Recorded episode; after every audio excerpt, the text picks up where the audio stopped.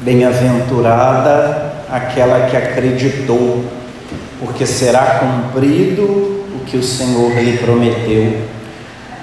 O elogio que acabamos de ouvir, proclamado por Isabel, não pode ser um elogio hoje restrito à Virgem Maria. É exatamente o contrário. É o elogio destinado a ela, mas também destinado a todos nós. Somos todos nós hoje convidados a experimentar essa palavra na nossa vida, quando Isabel também nos diz: Bem-aventurados sois vós, porque nós cremos. Bem-aventurados sois vós que acreditais, porque será cumprido o que o Senhor nos prometeu. Todos nós hoje temos a certeza de que essa palavra se cumpriu na vida da Virgem Maria, como hoje celebramos, mas também se cumpre na nossa. Somos nós hoje convidados a experimentar a bem-aventurança de crer e de confiar que aquilo que o Senhor nos prometeu será cumprido na nossa vida. Ao celebrar hoje a solenidade da Assunção de Nossa Senhora, todos nós voltamos o nosso olhar para o alto e contemplamos a Virgem Maria, como acabamos de cantar. À vossa direita se encontra a rainha com veste esplendente de ouro de ofício mas ao contemplá-la no alto do céu, corremos um risco.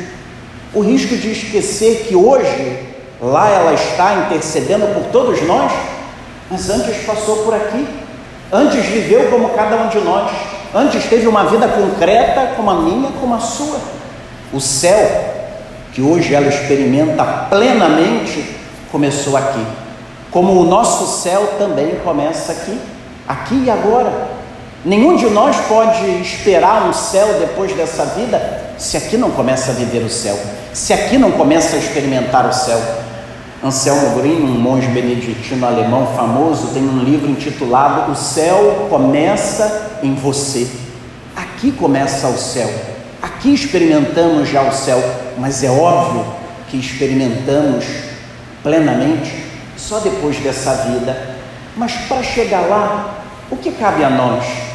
Primeiro, reconhecer, como ouvimos na primeira leitura, a narrativa do Apocalipse de São João, quando o apóstolo, exilado na ilha de Pátimos, tem essa visão extraordinária dessa mulher, claramente descrita como aquela que traz o Salvador da humanidade, aquele que governará todas as nações.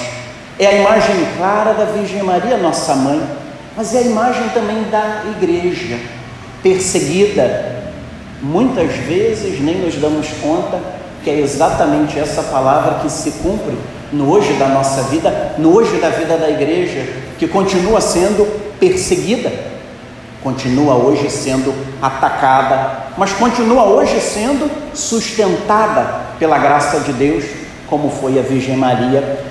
Mas o que diz a nós essa palavra?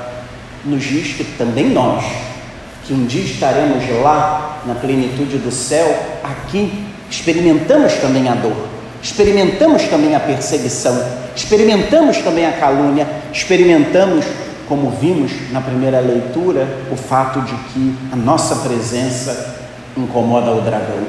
Isso não deve nos abater, ao contrário, deve nos fazer reconhecer que estamos no caminho certo e deve nos fazer lembrar sempre que Deus nos guarda como guardou a mulher, como guardou o seu filho, guarda todos nós. Não temos por que temer quando temos que enfrentar o vale de lágrimas, quando temos que enfrentar a dor, o sofrimento, as perseguições. Não, tudo isso faz parte da nossa vida e tudo isso é uma passagem, é uma Páscoa. Mas onde está a meta? A meta está, como dizia Paulo na segunda leitura, na ressurreição. Daqui a pouco nós diremos: creio na vida eterna. Também diremos: creio na ressurreição da carne.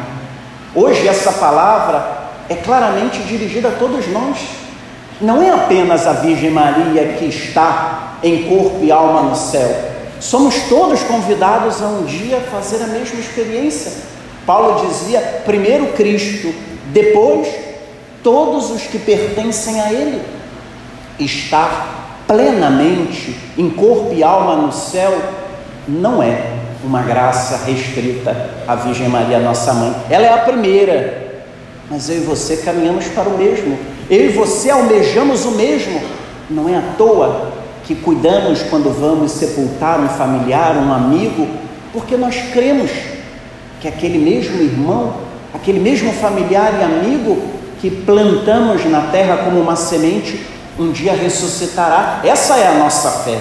Essa é a fé que professamos como católicos e cremos que vamos ressuscitar e comparecer diante do Senhor, para que diante dele também, depois do juízo, possamos receber a recompensa por tudo que fizemos e desejamos ouvir dele aquelas palavras benditas do capítulo 25 do Evangelho de São Mateus: Vinde benditos de meu Pai, tomai posse do reino que está preparado para vós desde toda a eternidade. É para lá que nós caminhamos. Mas hoje, aqui e agora, nós precisamos viver na comunhão com o Senhor, porque não é possível desejar essa comunhão depois se aqui nós não a vivemos. Não adianta querer a comunhão com Deus depois se aqui nós não a vivemos. Não adianta querer o céu depois dessa vida se aqui nós não vivemos. Se ao contrário, vivemos longe do Senhor, vivemos longe da Sua vontade.